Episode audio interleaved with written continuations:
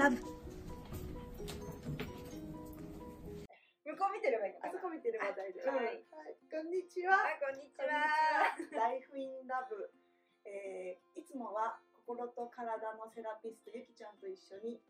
お届けするライフインラブですが、今日は私、えー文化の翻訳家ともがソロでお届けします。ゲストにこちら直井めぐみさんをお迎えしてます。よろしくお願いします。えっとまあめぐみさんをどういう人かって説明するのが結構長くなっちゃうであれなんですけど、まあ今日のテーマはあの直井めぐみの作り方。でそれしかまだ今のところめぐみさんには伝えてなくてどんな話をするかっていうのも全然ぶっつけ本番で。ですね。でさっきまでねあの写真撮ったので入れるんですけどこの空間には12人ぐらいの子供と大人がひしめき合って気になるので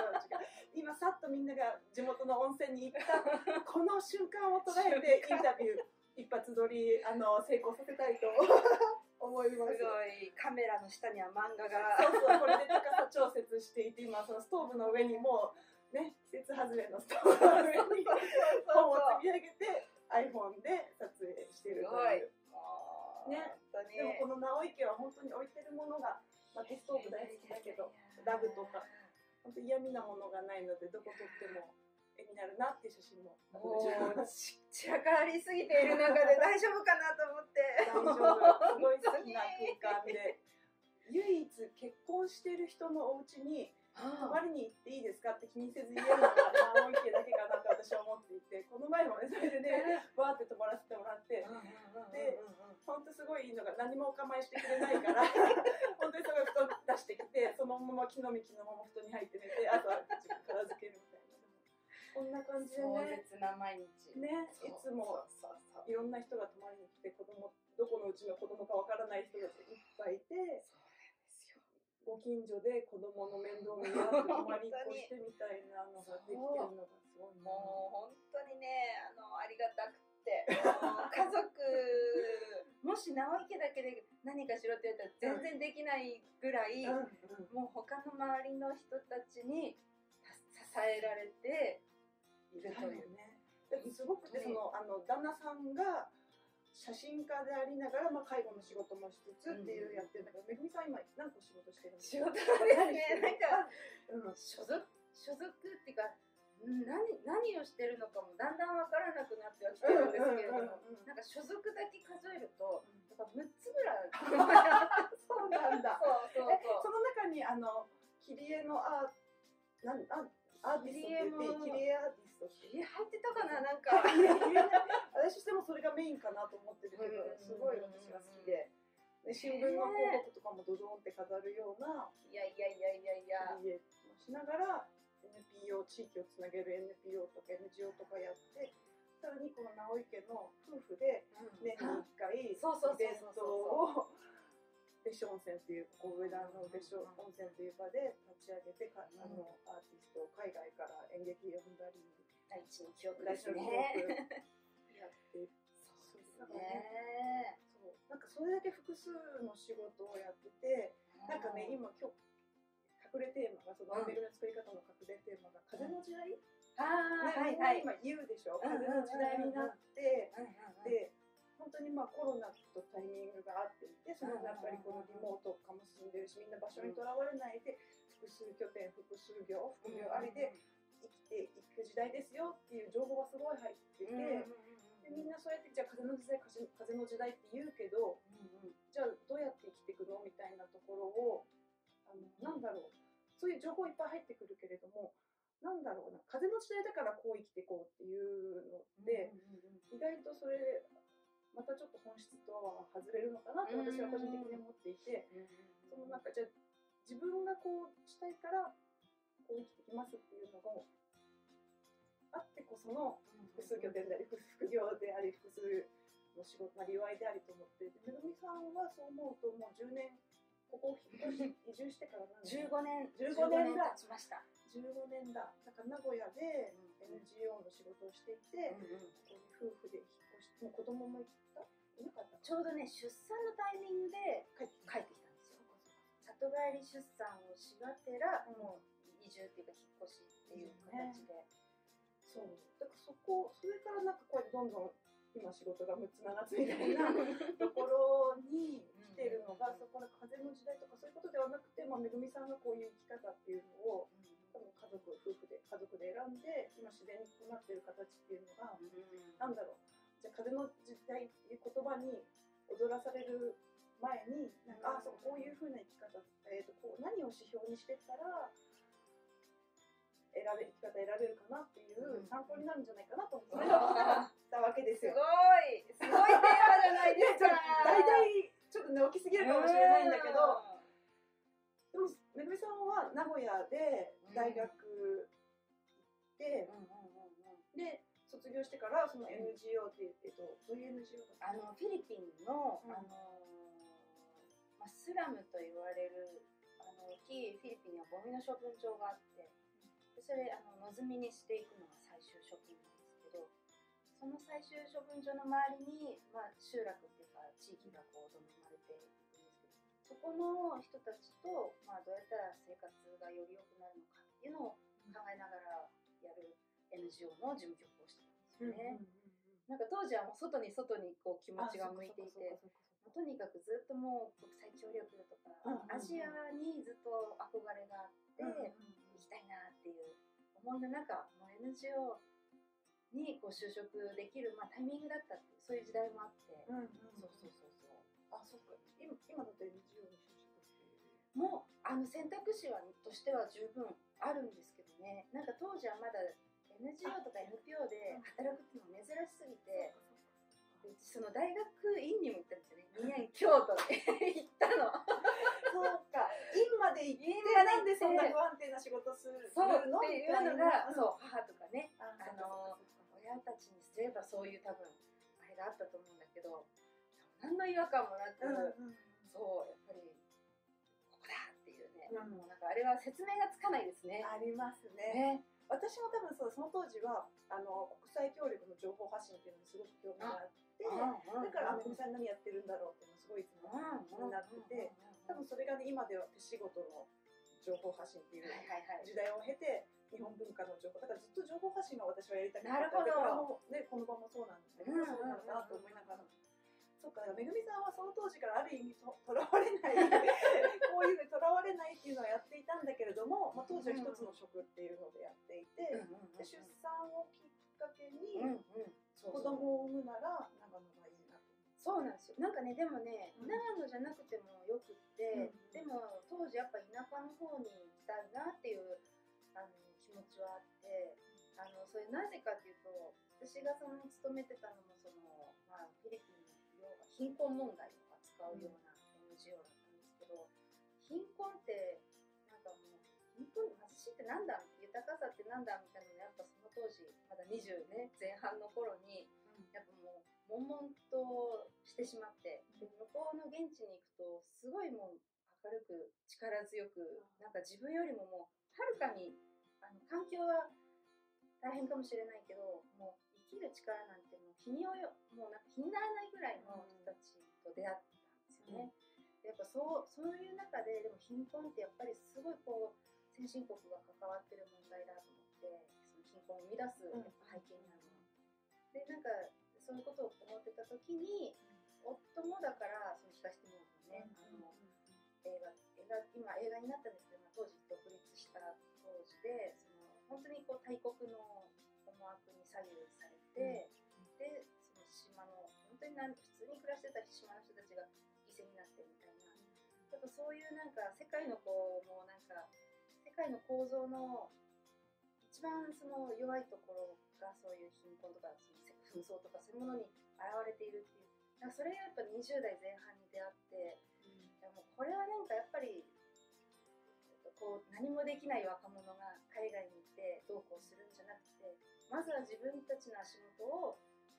作らないとダメだなっていうのをやっぱ思ってでそれでまあそれで結婚してどこに暮らすかって言った時になんか田舎ならねどこでもいいなと思ってたんだけどたまたまそのこの上田のね育った町であの別所温泉温泉もそう結構好きだったから温泉街の外れになんか一軒家が空いてるらしいっていう情報が、あの知り合いの人からいただいて、へへーって言ってこう物件探しもする前にうん。しかもその時は夫もいなくてあいない時だったんですそうなんです。安くいなくて、うんうん。安く見に来なくて私だけがこう案内してもらってここに来たんだけどこれは絶対多分気に入ると思うって言ってうんでもそこでなんか決めちゃって、決めちゃって 答えこれ絶対気に入るなと思って意見決めちゃってそうそう事そう。後報告みたい自己報な告あそこでいいよね。えそれでなんなんて言ってくれるあいいね。みたいないいねっていい言って。ねって多分なんかあの特になんかうん。質問も受けたのかわかんないけど、全全然なんか写真とか見たの？か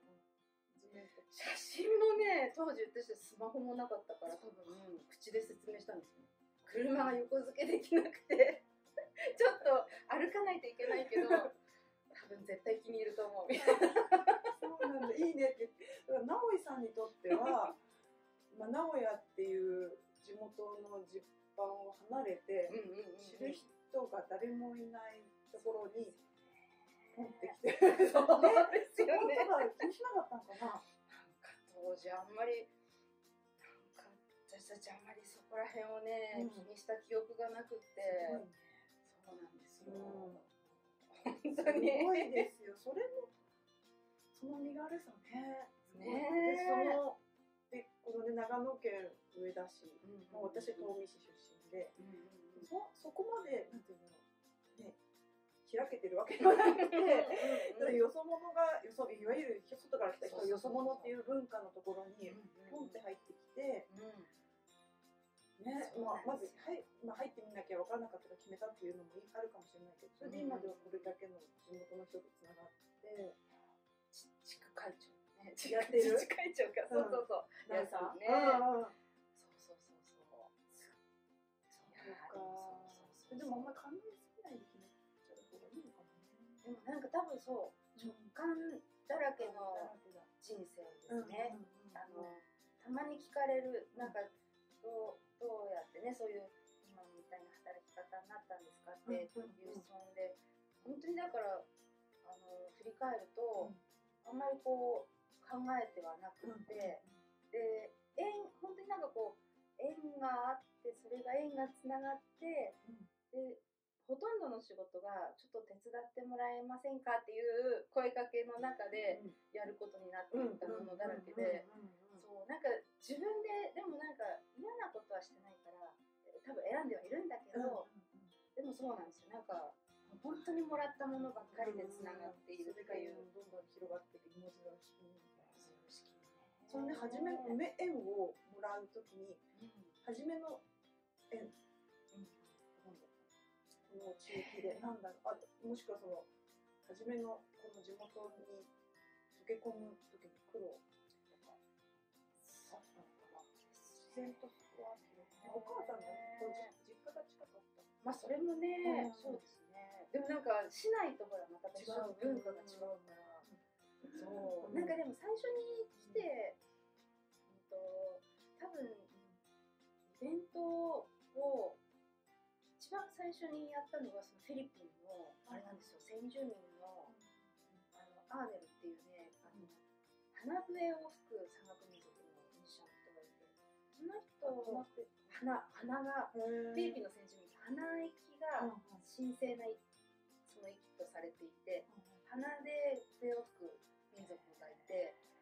すごい素敵なね音色なんですけどね。でそのミュージシャンの人が、まあ、ちょっとこう来日するときに上田でもイベントやりたいって言って、地元の安楽寺あのお寺で本堂の中でやらさせてもらったことがあって、うんそれは多分ねうちのだから長女が生まれた本当直後に、なんか抱っこしながらあのご住職のとこ話おを願いして。そう。で安楽じゃそういうことそれまでやったこと？それまでそうやったことなくてよ本堂に音が入ったのはもう改ざんしてから初めてだっていうその時のなんかご住職のお話もすごい面白くて、なんか去年の僕なら受け入れなかったかもしれないけどなんか今はそれをやろうっていうなんかその自分の中の心が変化してであのぜひやりましょうって言って言ってくださって、そうそうそうそうそんなう。んそうそうそうそう。お客さんはどうだったお客さんね結構来たんですよ。えでも結構って言ってもまあ本堂なので、うん。多分50人ぐらい来たのかな、地元の人地元のそうそう地元の人とか。ね。なんかでもそれは、そうそうそう。もう思い出した。いろいろ思い出した、なんかあのこっちに越してきて、薬師堂があるじゃないですか。うちのあ。のあの玄玄関出たとこね、薬師堂っていうお寺があって、それここを選んだ一つのなんかきっかけだったんだけど、薬師堂っていうご住職がいないお堂を、あの公っていうその地域の公民って言われる結とかそういう多分沖縄だと結とかいうそういうな組織、うん、昔ながらのこう寄り合いそうそう寄り合い、その人たちでこう守っているのが、そのここの土地の地続きの土地だったんですよね。でそれがすごいいいなと思って、なんかそのみんなで守ってる土地にお寺があるっていうのは本当になんか素晴らしいと思って、でなんかねそうでこっちに越してきてやっぱりそのお寺とか、まあ、神社も含めて、なんか神社仏閣に昔は人って集ってたんだろうなと思ってなんかそれまでも名古屋でいろいろイベントをやったりとかするときに会場選びとかするじゃないで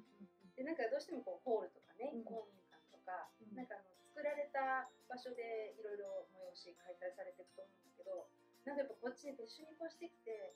やっぱこういうとこが本来もともと人が集う場所だったんだろうなと思って、うん、なんかあのもう一回この場所を人が集まる場所にしたいなっていうのをそうやっぱ越してきた時に思ったんですよ。でそう。でそれでなんか、まあ、そういうちょっとミニシャの人が来てなんかやるって言った時にもうお寺しかないっていうのがそのやる場所としては、そうそうそう。お寺しかないと思って、でどこのお寺ならこんな話を受けてくれるかなと思った時に、まあ、安楽寺ちょっと知り合いのね、あのルミさんがちょうど知り合いだったから、い一緒にこうちょっとつないでもらって、でお話にそれがね大地の記憶もつながってて。そうだね。あじゃああれ大地の曲やってるあそこはでもね神社あそこ神社。そう。神社はまた別のねあの地域の神社員の人たちが初代たちが守ってっていう。なんかね本当に沖縄はちょっとずつしてください。そういうところがちょっと広がったりとか、そこから広がる声が一番力強かったりねそこに集まってくれた50人の地元の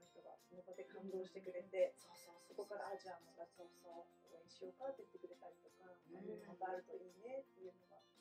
そうそうそうそうそう本当にそうですねでその薬師堂でアースデーっていうその4月のあの22日地球を思う日アースデーをやったこともあってでそれもやっぱ不便な場所車横付けできないからいわゆるイベントみたいにはならないだろうなと思ってでなんかこう風呂敷マーケットって言ってもうみんな風呂敷にこうなんか包んでちょっと歩いてあの上がらないといけないけどでもそういう場所でちょっとこうその規模でやっぱりやるっていうのが大事な気がしていて、でそういうのを、ま続けたりとか。そっか。だからさイベントやるってなったら駐車場何何台なきゃダメでしょとかそういうのを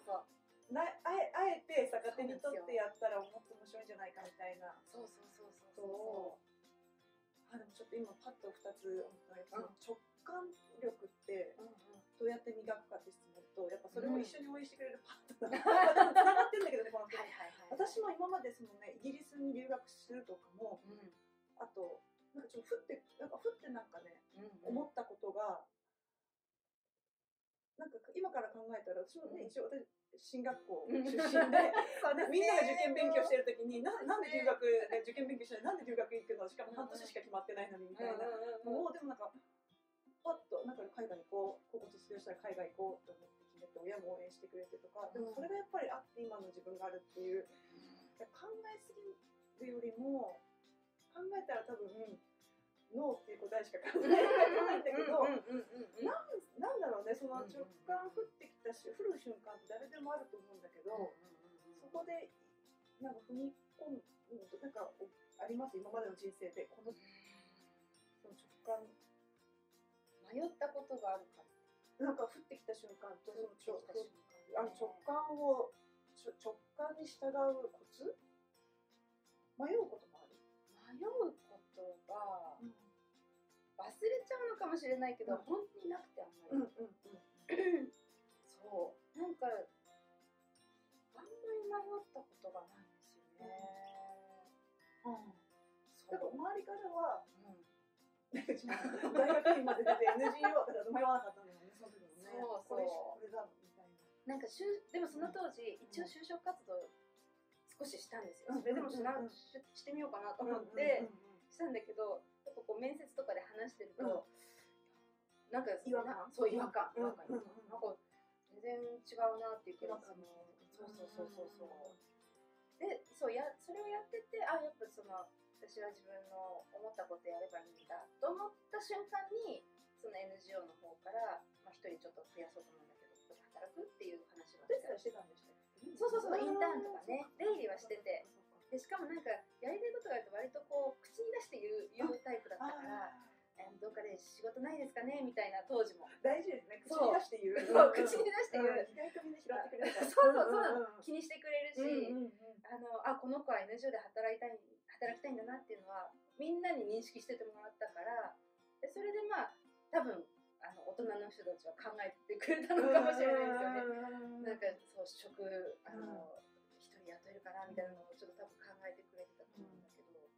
りあえず口に出してみるそうそうそうそうそう。あの時はでも本当にそれは思ったかも。なんか NGO の有給スタッフって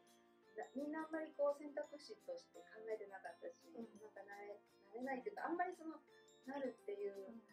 のが本当に少なかった時代だったから、でもなんか私はやっぱ NGO でこの世界でなんとなくやりたいんだっていうのがうん。その当時あって、仕事ないですかねっていうのを本当になんかそう会う人会う人ていてあの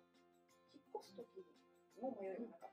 た。であそう家見てそうなんですよ。これだ。家でこれだ。初めて一軒目で家探しも始めてなかったからそう。そうなの。ねそうなのそうなの。なんかどういう最初はなんかね賃貸でとか、うんなんかいろいろあったけど、うん。それも本当にもうなんか成り行きでうん。もう最初から買うことになったんだけど、まあそれもなんか多分その時に悩んだかもしれないけど多分悩んだ答えを自分で出してるからなんかこう何に悩んだかも多分忘れてしまう。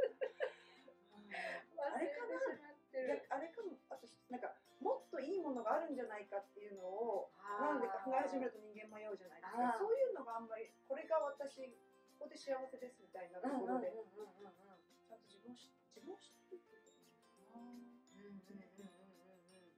確かにね、なんかあのでもたまにこう新築の友達の家に遊びに行くと、うんあ新築っていいなとか、まあそういうのはねトイレいいなとかね ウォシュレット刻って綺麗でいいなとかそうですある。床暖いいなとかそうそうそう。便利。なんか気密性がいいっていいなとか。でもねこの薪ストーブとか最高だった 本当に。でやっぱねあとねパートナー選びパートナー選びのところですそうね。これがやっぱその今のねその素敵な直井さんという直井さんという写真家ので一緒に二人でいろんなことやってる旦那さんと出会う前はもうがっつり仕事をするようなあれ？そっかまあどうお付き合いしてた人と多分どっちと結婚するか全然違うそうですね。そうですね。その辺はね、ともかよく知ってるからね。本当に。全然逆のタイプ全然逆のタイプのね。でしょだからその前付き合ってた人とそのままお付き合い続けてたらうん。多分あのレミさんのお母さんとかはね、うん安心するレミちゃん好きなことやって旦那さんに稼いでもらいなさいみたいな生活になってうん。たかもしれないし、うん長野に戻ってなかったかもしれないそうそう、それはそうだ、うんそう。多分旦那さんの仕事を中心でそうそうそうそうそうそうそう。そそこも迷いはなかったなんかでも多分それはその当時ところどころ違和感をあのキャッチしてたんですよね、違和感をキャッチしてたところになんかまあねあのやすくんが出会現れてはあみたいな感じで多分、うん。そうそうそう。やっぱこの違和感を抱えたままは生きていかれないみたいな。多分そうそうそうそうそうそう。なんとね違和感ってね、なんかある程度我慢して生きるものだって思う思う結論もありだしやっぱそうして家族育ててくださってる人とかね、いっぱいいると思うけど意外と違和感我慢しなくてもうん。生きる道あるってこんな生意気なことあるんじゃないかとかねそれこそ優今それがしやすい時代になってるのかなそう本当に。でもそれだから就職活動に抱いた違和感と、多分同じ類のものだったと思うんだけど、うんうんうんねそうそう。でもなんかそれもほらやってみないと自分って何ってわからないし、そうだねそうだね。自分が一番ね、なんかそう心地いいっていうのはなんかやっぱ経験そのなんか体感じゃないとわかんないだろうなっていう。気づける。そうめぐみさんがそのフィリピンのやっぱ NGO で働いて現地で感じた違和感とか私何もできないんだって言ったことは思ったのが、なんだろうある意味なんだろうそれを失敗と捉えることもできるかもしれないけどそれがあってこその今だし、この上田での初めてのつながりも結局そのフィリピンの仕事があったからってことだもんねそうそうそうそうそうなんですよ何もね。無駄はない。いや本当にそうですね。本当にね。うんそうなんですよね。お産があったからなんだっけ助産、あ、そうそうそうそう、助産師さん。もう産はやっぱ人生のなんかそう体験の中で本当にやっぱり大きいものだったなと思って。そうなんかあの三人ね違う場所で産んだんだけど、それぞれ全部助産師さんがもうもう要というか助産師さんがいたからこそその今の私があると言っても過言ではないぐらいもうなんかあの時にもしトラウマになってしまってたらそうそうそうそうそうとか自分の思うようにいかない自分が納得しない出産だったらなんか今みたいな子育てできてないだろうなと思って、あの時やっぱねその本当になんかそこで自分の意思でね産むっていうなんかお産ってほらそもそも病気じゃなくって自然のなりわいの中のね一つ、うん。なりわいじゃないですよ営みの中のね、うん一つなんだけど今どうしてもなんかもうこう医療が入ってしまうっていう病院に。そうそうそうそう、もうそこの捉え方って本当にね、うん今日本は奇跡的にお産のそういう文化が残ってるうんうん助産師さんと。かうそれはもうどんどんどんどん多分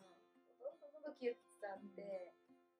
本当になんかそれだけはなんか声を大にして残すべきだって言いたい。めぐみさんが上田で出産しようって思ったきっかけは助産師さんがいるからあでもそれはたまたまでもうん。帰ってくるタイミングでこっちでお産だったから、うん最初でもね医療あの上田市産院の病院だったんですよ。でまあそこ助産師さんがたくさんねいて、くれるそう母親に、うんうんそう優しい産院っていうのが大人気でそうだからおさお医者さんも最後の最後まで出てこなくて助産師さんがずっとそういてくれるんだけど。じゃあ上田にはそういう文化があるんだね。そうそうそうそうその当時はねあって今でもまた周産期医療大変で、あの場所多分すごい少なくなっちゃって、うん15年経って。あれはねでもね女性まあうん男性もなんだけどでもやっぱりその産む本人が声を出していかないと、うん。お産の場所っていうのはどんどんなくなっていくしそうあのやっぱなんかそのことだなと思って最近この辺のちょっと周産期の話を聞いてると、うんそうそうそんなことさんはでもそうだね。その助産師さんのを残していこうっていうのでもいろんな女性のつながりも増えたりとかね。国会まで行ったんですよ。そうなんだ。それ知らなかったかも。国会まで行って、うんうんうんそう、ちょうどね、朝子が生まれた、その長女が生まれた後、うんその時に一緒にお産をあのさせてくれた助産師さんたちが、やっぱその助産師さんと産むっていうお産をうん。もっと増やしていきたいっていうふうに思って、うんお産、あの、そうやってお産取ってた助産師さんたちで、お産はもうね、政治だと思ったんですよ、その時に。そう、もうなんか政治だなと思って、まあ、それはなんかお産っていうことに限らず医療全般が政治、まあ、ほとんどのことがもう政治は密密接なんだけどでももうその時はね本当にそれを痛感して、うん。その助産師さんがいるかいないかっていうこともやっぱ政治の取り組みになるんだと思ってでそれは全国でそういう動きがあって、うん。で上田もそのお産に熱いお母さんたちが多かったから、うんあのその人たちで東京まで行ける人ってなんかね そう国会まで赤ちゃん まだなんか何回数ヶ月のうん。頃だったんだけど、うん。国会まで行って、うん。厚労省でなんか記者会見までして、そうそうメディア少なかったですよね。そうマスコミうんは少なかったけどでも署名もその時集めて、うんうんそうそうそうそうそう。そんなこともあったんですよ15年前に、ね15年前か。らそっかそっかそっか。さちゃんが生まれたのそうなんかすごいこの環境がすごいいいなって思うのはやっぱ大人がこういう話をかなりディープな話をね 旦那さんとかもなんか会って10分後に原発の話始めるとかそういうディープな環境で子供たちが横でなんか漫画読んだりとかしながらちょっと聞き耳立ててたりとかそういうなんか親の考えに触れながら子供も考えるような機会とかそのなんかその、ね、子供連れて国会行くとかそういう体験も覚えてないにしてもうんうんうんうん。なんかいいなと思っていやもう本当にね、そうですね。子供は子供大人は大人ってわけない感じ？そうですね、なんかやっぱそれはなんかあの若い頃にフィリピンとか、うん。そのヤス君だとティモールの多分、コミュニティを見見てたから、なんかそこって本当に日本がもう失ってしまったものがまだ残っているっていう、本当になんかいい暮らしが残っているところもたくさんあってそれをなんか見てきたからだ。フィリピンってほらもうどこのうちかわからない子が ご飯食べてるのが当たり前だし今日一人多いみたいな。そうそうそう。やっぱあれがなんかあの若い頃に見た家族像だったのかもしれないっていうのがすごいそうそうそうそうそうそう。ありますね。いやなんかね、そんなごめんなさい、またね、えっとね、うん。えっと、結構いい話聞けたんだけど、あの、まあ、直感に従って生きることの、なんかめぐみさんが、うん私結構シャワーとかお風呂とかうん。散歩してる時にふって、ちょっとこうあんまり考えすぎないところとかやってる時に響く時があって、なんかめぐみさんの話なんかこういうありますか、この瞬間はいいよ。私はもう温泉ですね。もうベタです。すいません。いやいやいや大事。もう本当にね、あの一日の最後にその、地元の温泉に行くあの時間だけはもう確保したいと思っていて、えその時は一人で行くの？あでもね朝ちゃん一緒の時もああって、でもなんかそうお風呂だっぱ話せることがね多くてね。そう。女同士もう朝ちゃんだっ女同士の話だどういう話してたんですか？恋の話です恋。の話朝ちゃんの好きな人の話。でも朝ちゃんはまだ恋に憧れている時代だから友達の恋話を何ちゃんが。何々ちゃんがこうなってよみたいな、それがすごい面白くてもうそう。うんうん。そうだそうだっていうね、話をしたりとか、でもなんか一人でそうあの一人でぼーっとする時間が多いからそれがあるある。温泉のあ時間 温泉だったらもっとできる。そっかそっか。そうなんですよでその露時にね天でね、うんあのもう月が出てたら最高なんだけど本当にそのそうあの時間に一人で考えるああいいですね。そのなんかそうなんか潤う時間っていうか。私は朝起きてちょっとヨガしてちょっと瞑想10分でもしてっていうのがすごい贅沢な時間を一人暮らししし始めてできていて、大事ですよね。大事ですだからめぐみさんとか見てると本当にその6つの仕事をねこうやってしながら 子供3人育ててとかどうやってやってるんだろうとか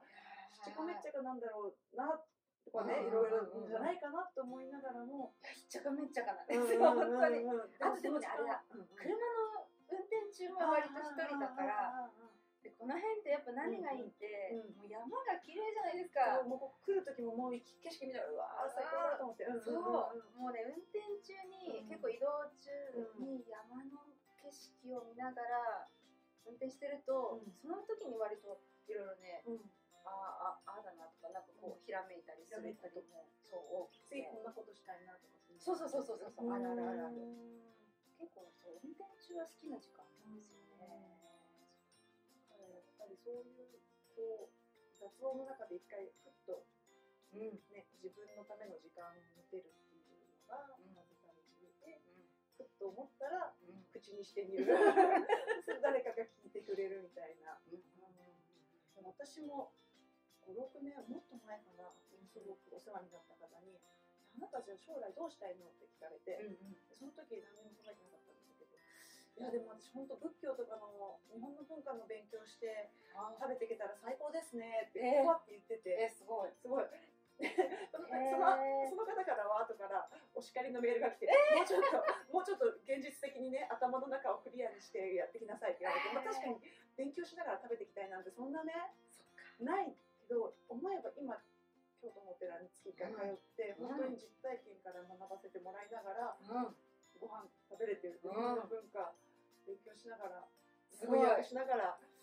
でもごやっぱ口に出しなんか本当にその時にね全然考えてなかったけど、うん。本当無意識でもとりあえず言ってみることって大事なんだなっていうのを、でそれは言ったこと忘れてたんですよ。うんうんうん。なんか最近ふとあそういえば私言ってたと思って思い出して。へえいやーすごい、うん。でも無意識ですよね多分ね。そうそう無意識なんですよ。それもいいんですよね、うん多分ね、うんあんまり考えすぎない。そうそうそうそうそうそうそう。そう。そうですよ。そう。ね。本当に。へえね。いやもうなんかそうだ。なんか今ってほら不安に思うとどこまでも不安って抱えられるけど、で子供たちもそう。なんかあの今そのほら映画館の仕事で、うんうん。学校行ってない子たちに映画館においでよっていう取り組みを始めてるんだけど、なんかそれをやってて思うのはやっぱりこう大人はなんか不安しか見せてこなかったんじゃないかと思ってなんかこうならないとダメだよとか、これをしないとこうらこうなれないよみたいな。なんかもう脅迫観念に近いものしか提供できてなかったからこの今の時代日本ってほら10代20代とあとだから妊産婦さんの死亡率の第1位も自殺になってるもうそんそんな多分いろんなあのメンタルの面もね多分産つとかも含めてだと思うんだけど、病気とかで命を落とすよりも自らなってしまうっていうそのこのことを日本の大人はもう本当にもう真剣に捉えないともうに本当になんか先がないないよなと思って。そう本当情報ってもうね昔は情報が欲しくてねみんなが広告とかこう自ら取りに行った時代から今こうやって降ってくる中でうん。自分で選んでいかなきゃいけない時代じゃないですか。でそこでやっぱり本当にさっきの風の時代にも戻るけどやっぱりその自分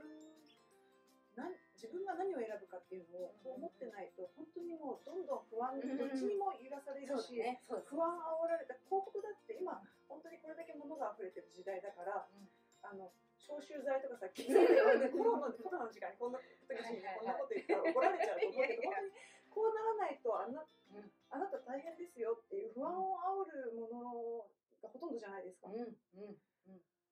でそのねそそこでじゃあでも私はここでいいですとかう、うんうん、私は歯磨くの1日1回でいいですとかわかんないけど そういうなんか磨きすぎすぎも良くないあそうなんかだなんかあなんかちょっとこのものを書いててよかったなって思うのは、そのやっぱりそのどうやって言葉を選ぶかっていうプロセスが分かるからちょっとうさんくさい言葉とかに敏感になれるというかなるほどなんかこれ使い古された言葉だなとかもなんかここであえてカタカナ使ってるのなんでかなとか、はいなんかちょっとごまかしてるんじゃないかなとか、そういった私はであなんかもう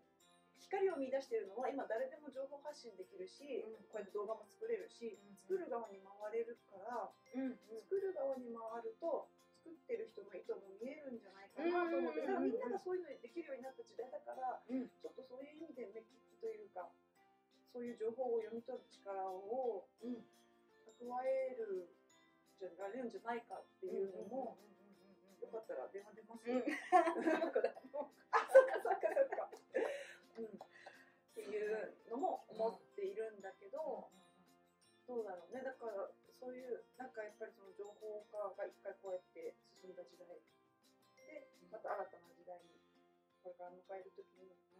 一回飽和状態になった時代を情報が飽和状態になった段階で今度は選ぶ力をつけられる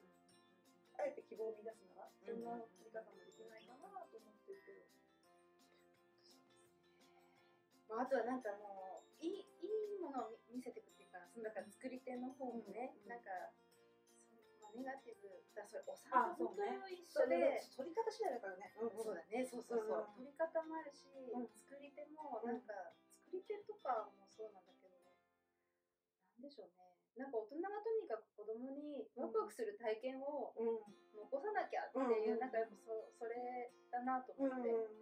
そうそうそう。でもそれってやっぱ大人がワクワクしないと、あそうですね。確かにね。ね。本当だ。ね。そうなんだワクワクしてない大人も多いかもしれない。ね。そうか。そう？確かに。ね。だからやっぱりうん。ね、なんかね。でもそれがでも基本だよね。なんか自分の心には嘘をつかないで生きるというそこを選んでいくしかない、ねまあ、そう選べない状況とかももちろんあると思うんだけどねそうそうでも本当ウィル・スミスがいいことを言っていて・できるっていう人もできないっていう人も両方正しい、うんうんうんやろうと思ったらいくらでも理由やる理由は見つかるしうん。できないって思ったらできない理由もいくらだけ見つかるから本当偉そうに聞こえるかもしれないけどなん。かし心が何したいなって思ったらうん。できない理由を探すんじゃなくてもうやる方にね、こうんううんちょっと一個しできないと思う理由を外してみる工夫とか、なんかそういうのができたら、ちょっと自分の時代も光が見えるんじゃないうんうんうんうんうんうん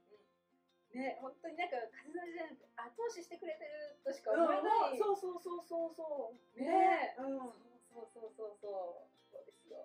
ね。まあでもそうなんかそれをどう捉えるかっていうのは多分一人一人ねあれなんだろうだけれどね。も、そう、本当、これをきっかけに、ね、私も仕事がなくなって、その間に好きな仕事を見つけて、それをやっぱりやってる時間が幸せですって言って、えー、と家を実家に戻ったから家賃がその分浮いて、そあーれで収入と思えばやっていけるみたいな、なんかさそういうこともできるから、まあ、本当に不安に思えばいくらでも不安になれるけど、できれば、こんな少しでも希望を見たいし、こうやって届けられるプラットフォームがあるならできれば希望を届けたいな。っていそん。な、いやいや方なん。か直感に従って心が全然でも話うんこの話ある。でよかったのか。なんか、なんかでも、どうだろう、今の直江めぐみの作り方で、他に言い残したこととかありますか？えね、え落ち込んだ時の、ああこれやったらね。いいですよっていうのあります。私はでもとにかくもう映画館が最近はもう本当になくてはならない存在で、でも演劇もそうだけどもうなんか本当にねそういうものに触れるというか、うん。そう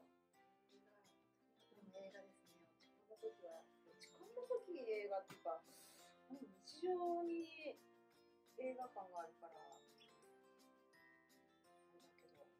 ち込んだ時ね回一回違う世界にのがいい。な。んか、まあ、寝るとか、ね、単純に寝るとかでああまあそうですね。なんか一回距離を置くっていう、ね、違う映画館で違う世界に一回飛んでみる。一回見て、後起きたら思ったほど大したこと心配事じゃなかった。まあそうそうそうそうそうそうそうそう。そうなんかねあでも私そうそう。今じゃないんだけど、私中学生の頃に宙飛行士になりたかったんですよ。その当時。とにかくでもなんか宇宙宇宙に惹かれていてでもその当時親にねだってすごく立派な望遠鏡買ってもらったことがあって、へそう、うんでそれでね月のクレーターをこう、見るのが大好きだったの。うんうんでもあのとあれは本当に良かったなと思うのはもうね月のクレーター望遠鏡で見えるんですよ、うん。もう本当になんか手に取るように月のクレーターが見えてあと星もね星をこう一個捉えるとかなんかそれも見てると本当に自分がちっぽけだっていうのを本当に実感できたの。あれはなんかあの今思えば本当に良かったなと思って、そう望遠鏡でね本当月を見る。今でも今でも本当空見るの大好きよあ星見るのが大好きなんだけどなんかそう、うんちょっとこう引いてみるみたいなゃうみたいな意識が、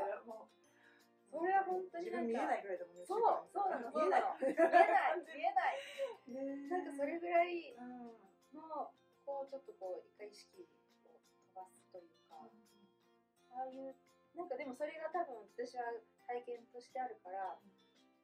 なんかこう本当に本当に落ち込む時はなんかそこまでこういけるというか。そうそうそうそう。本当にちっぽけだと思う思う自分でも思っていて、うん悩みなんてどうにでもなることじゃないし、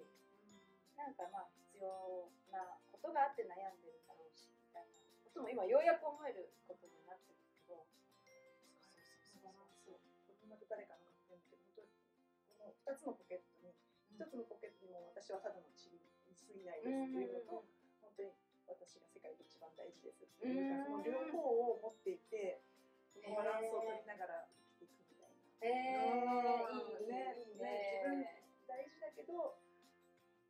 自分なくても世界回るみたいな。そうだそうだそうだそうだ。うん。いやそうそうそうそうだからなんか自分がいなくても多分大丈夫だろうなっていう感覚もそうだね本当にあって。自分で全部やらなきゃダメとかそういうのじゃなくて。そうね そうそうそう。そうだから適当にやるから大事だそうすると誰かが助けてくれるからね私もそれはすごい最近学んでる。そうなんですよ。うんうんうん自分がいなきゃいけないとはあんまり思っていない。真実だからね。い なかったそうだよね。ら誰かやってくれる真実ですよねそうなのそう。なの。そうそう。本当になんかだから自我を自我をも自我っていうかやりたいこととか自分もすごいあるけど、でもなんか自我はないみたいな。両輪そうそうそうそうそう。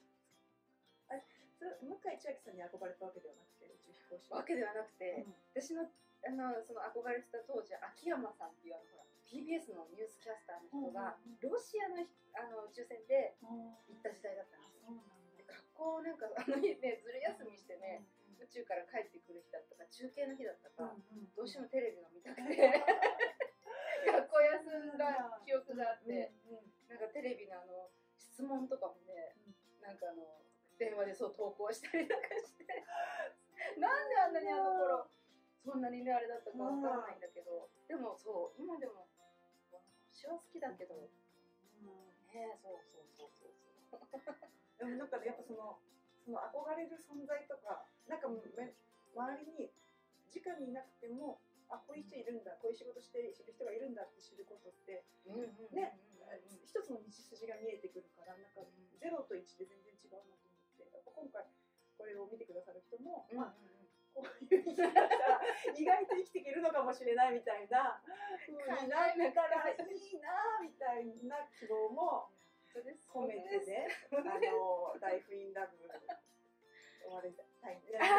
そうそんなあの参考になったらいいなと思って、なんかそのめぐみさんのねやってるすごい名前も好きで、間尾とかの木下とか雪の下とかすごい素敵な名前の名前も好きで、本当にでいろんな大あのやってるところを紹介後で載せたいと思うので。ありがとうございます。見てください。ホームページのリンクを貼りますので、ではそんな感じで、はい、ライフインラブすごい。直井めぐみの作り方 一発撮り、えー、終わりにしたいと思います。こんなトーク。すごい。作ってくれたらありがとう、ね、ありがとうございます。